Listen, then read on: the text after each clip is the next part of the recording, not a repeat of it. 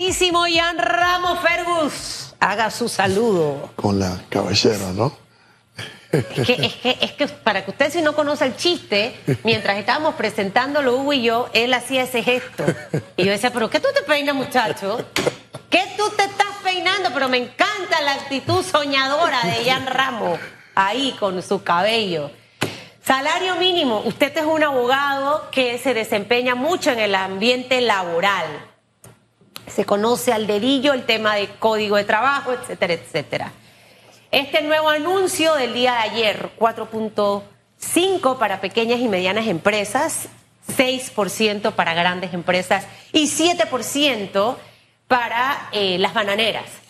Entendiendo que aquí hay eh, varias áreas por, por, por salario mínimo, o sea, en el interior, en la ciudad de capital y con la perspectiva de una economía que no sabemos qué va a ocurrir. Me gustaría escuchar su análisis. Buenos días, mi querida Susana Elizabeth.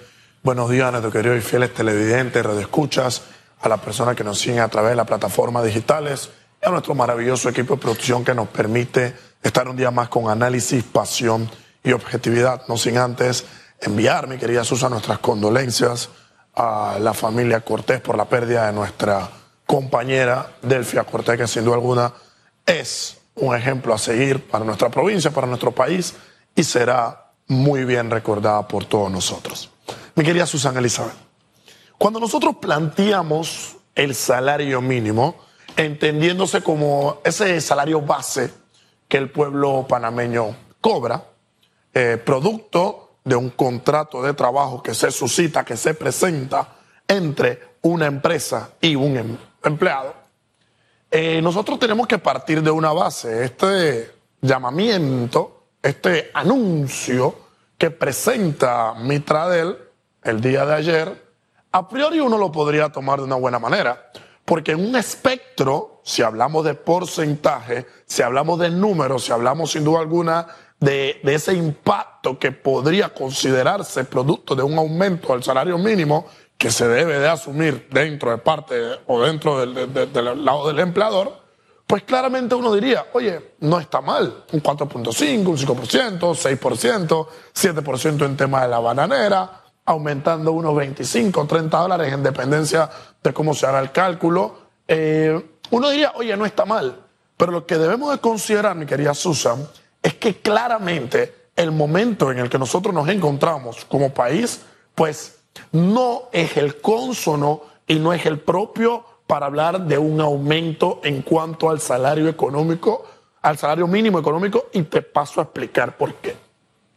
Claramente nosotros debemos de comprender que no se están creando las plazas de trabajo en nuestro país. Debemos comprender de que las empresas no están creciendo, máxime, luego de la pandemia y a mi criterio, las malas decisiones que toma el gobierno en materia económica, esto hace pues que las empresas vayan cerrando. ¿Por qué? Porque nos fuimos corriendo a la comunidad internacional a buscar dinerito, a buscar platita, a endeudarnos, a buscar préstamos única y exclusivamente para pagar salarios de nuestros funcionarios. Ninguno de estos dineros claramente que estaban pensados desde un supuesto de un contrato, tuvieron la óptica y tuvieron esa visión de invertirse, de dárselo a la micro, pequeña, mediana empresa, de dárselo a los emprendedores, de, dárselo a los empresarios para que con estos recursos pues claramente pudieran expandir su negocio. Entonces aquí nosotros vimos que en medio de la pandemia nos tuvimos que endeudar única y exclusivamente para pagarle a todos los funcionarios. Aquí no existe ningún tipo de medio, ningún tipo de modelo pues que claramente inspire a una óptica de emprendimiento. Y aquí es donde nosotros nos debemos de enfocar. Mi querida Susana Elizabeth, la óptica que debe de tener nuestro gobernante y quien vaya a asumir el primero de julio próximo, debe estar alineada en un solo canal. Y yo pareceré un papagayo. Pero en la medida en la que en este país no se hable de educación dual, todo aquel lineamiento, escúchese bien, educativo, económico y laboral que se intente implementar va a resultar en un fracaso. Y más allá del fracaso, tenemos que recordar lo que el presidente de la República indicó en su último discurso a la nación. En materia educativa tenemos que sentirnos contentos porque se implementó el sistema externo, señor presidente. Por favor, señores del gobierno, por favor. Si queremos tener realmente una ganancia educativa, tenemos que reformar el modelo educativo y llevarlo sin duda alguna a una connotación de educación dual, para que los chicos de cuarto año puedan estudiar en las mañanas, trabajar en las tardes y esto qué va a representar? Pues que la economía nos vaya dando realmente la data de las personas que van a insertar al mercado laboral, que nos vaya dando realmente la data de cuáles son las plazas y puestos de trabajo que hay que crear y que nos vaya dando la data de cuáles son las empresas extranjeras a las que le podemos hacer promociones de parte del gobierno para que inviertan en nuestro país y pues claramente con cierto beneficio impactar la economía de estas empresas que inviertan, impactar al gobierno, también impactar pues la economía propia, la economía nacional. Ahora, el día de ayer, mientras se daba la, información del aumento del salario mínimo, también el Consejo de Gabinete aprobaba 150 eh, millones de dólares del Banco Interamericano de Desarrollo para el Fondo Este de Garantías. Escuchábamos al presidente de APD decir que es que no debiera funcionar de esa manera. En teoría, para las pequeñas, medianas y los porcinocultores eh, este fondo. Hablabas de la educación dual. ¿Hacia dónde estamos llevando a, este modelo de negocio de emprendedores? ¿Tienen el acompañamiento real desde el inicio, la formación adecuada?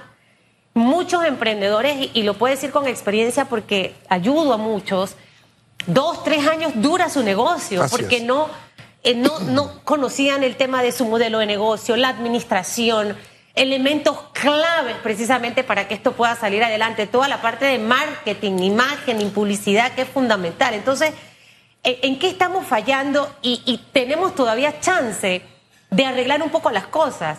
Eh, quizás a partir del primero de julio, ya cuando entre el próximo presidente, ¿por qué no tener políticas de Estado destinadas al emprendimiento? Hacia allá Como Estados Unidos, por ejemplo. Hacia allá debe estar la óptica, mi querida Susan, y el tema es que las políticas internas de nuestro país y el pensamiento político económico de nuestro país, lejos de crear la figura del emprendimiento, lo castiga. El, el emprendedor panameño es azotado, es golpeado, es mal visto, no es acompañado y no es apoyado porque no existen los recursos y no existen las herramientas para acompañarlo del momento de una creación de un modelo de negocio y claramente como no existe el recurso y la educación suficiente para comprender cómo debo emprender, pues es un negocio que nace tristemente ya con una fecha de caducidad, con un tiempo de vida. Entonces nosotros debemos sin duda alguna de maximizar la figura del emprendedor y también, oye, darle oportunidades a que tengan mayor flexibilidad, mayor acceso en tema de crédito, en tema de banco, en tema de aporte a la caja del seguro social, en tema de una serie de beneficios, porque debemos de comprender cuál es la connotación real que nosotros tenemos como país hoy. El negocio informal tiene mayor cabida y tiene mayor impacto y tiene mayor persona, mayor cantidad de personas que el propio negocio formal. Entonces, el negocio informal ¿A qué hace el llamado? Pues al emprendimiento. Con la llegada de la pandemia, esta pandemia, ¿qué nos dejó dentro de las muchas enseñanzas en el mercado económico? Bueno, si los gobernantes no pueden tomar políticas públicas correctas, si el gobierno no puede resolver los temas que nosotros tenemos, pues tenemos que salir nosotros como una sociedad libre, a lo que yo aspiro, un modelo de sociedad liberal, pues que claramente desde su óptica, desde su connotación, pueda tomar sus decisiones económicas, pues dio como resultado un modelo de emprendimiento. Pero es que el emprendimiento, mi querida Susan Elizabeth, más que ser una palabra, más que ser sin duda alguna un concepto, creo yo que hay que llevarlo a una forma y un estilo de vida. Hay que darle sin duda alguna un lugar más importante al emprendedor en el país. ¿Para qué? Para animar a más personas a que emprendan. Pero ¿cómo se va a hacer esto? Cuando el gobierno permita una clara flexibilización de medidas y te adelanto, mi querida Susana Elisa, ese dinero que va a un supuesto fondo para la micro, la pequeña y mediana empresa, no se va a palpar, ese dinero no se va a sentir. Es más, ese dinero realmente lejos de regalarlo o lejos de prestarlo, hay que ver cómo lo invertimos para crear oportunidades para que el emprendedor pueda tener un canal amplio y una oportunidad real, no ficticia, no de momento, no de un año, no de dos años, no de un subsidio, sino una oportunidad amplia, una amplia gama pues que permita que podamos relacionarnos de manera independiente, de manera liberal, de manera autónoma dentro del mercado y dentro del comercio. Entonces creo yo, mi querida Susana Elizabeth, que lejos eh, de que este aumento al salario mínimo se hace en un momento inoportuno, porque la economía no es que está estancada, es que está en retroceso, porque cuando un local cierra, cuando un local tiene que soltar personal, que es lo que va a ocurrir ahora con el aumento del salario mínimo, por si no lo comprendemos, gobernantes, porque no le puedo decir a un empresario, tienes que pagar más, pero sabes qué, no te voy a dar las oportunidades para que tú puedas seguir expandiendo tu negocio. Es que la única forma de poder crecer económicamente parte de la inversión. Pero para que haya una inversión real, tienen que existir medidas flexibles. ¿Para qué? Para que esa, ese crecimiento sea real y no sea ficticio de momento, mi querida Susana Elizabeth. Así debe ser y ojalá que sean los planes, tanto de la administración que sale como la nueva que entra. Hoy ya acaba de arrancar, precisamente ya en el foro Agua y Sostenibilidad. Allá se encuentra nuestro compañero Félix Antonio Chávez ECO TV, como parte de ese compromiso de difundir precisamente esa hoja de ruta, está transmitiendo también en vivo y en directo este foro. Así que una vez finalice radiografía, usted manténgase en sintonía. El reto del tema del agua, un tema del que debemos estar todos empapados. Mi querido Ian, que le vaya muy bien. De pasiones vivimos los seres humanos, igual para ti, mi querida Susu. De pasiones como el rojo rojo pasión de mis uñas y de mis labios este jueves 11 de enero. Nos vemos mañana. Que tengan un excelente y fabuloso jueves.